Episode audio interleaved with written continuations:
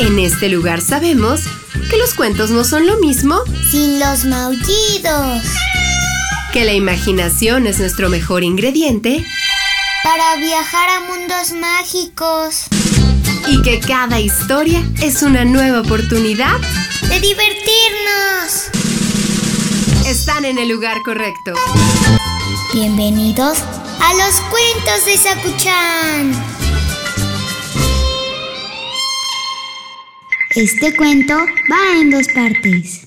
Esta es la primera parte.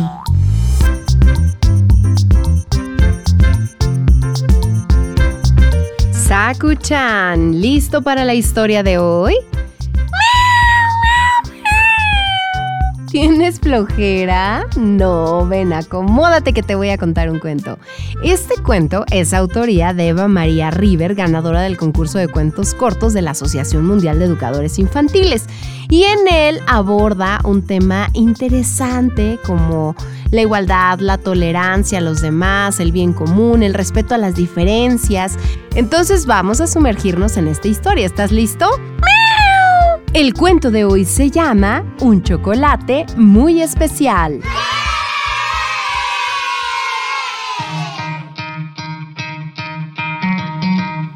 Una niña habla con su madre tras el regreso a casa después de una jornada en el colegio. Mami, mami, hoy llegó una niña nueva a la escuela. Qué bien, cariño. ¿Jugaste con ella? No, mami, la mordí.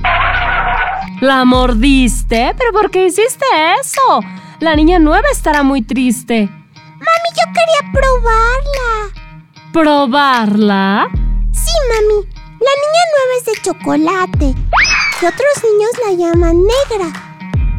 ¿De chocolate? ¿Negra? Ay, cariño. Ya entiendo. Ven, acércate. Siéntate junto a mí. Quiero contarte una historia. Mira, Hace muchos años, en un país muy lejano, existía una pequeña aldea en la que sus habitantes vivían muy tristes porque el sol cada día brillaba tan fuerte que solo les quedaba la noche para poder salir fuera de sus casas. Los niños no podían ir a la escuela, los papás no podían ir al trabajo. Pero mami, hoy también brillaba el sol fuerte y fuimos a la escuela. Tienes razón, cariño, pero fíjate, escucha. En aquella aldea Además de brillar muy fuerte el sol, quemaba tanto que los campos estaban sin flores, los ríos se secaban y si sus rayos tocaban en la piel de los aldeanos, les producía unas quemaduras terribles. Entonces, un día, una niña pequeña como tú le dijo a su mamá, Mami, esta noche buscaré al señor Sol y le pediré por favor que deje de quemar nuestros campos, de secar nuestros ríos y de dañar nuestra piel. Él no me da miedo. La noche me protegerá y yo me cubriré muy bien. La niña subió muy despacio una gran montaña, esperando sin miedo a que el señor Sol apareciera en el horizonte.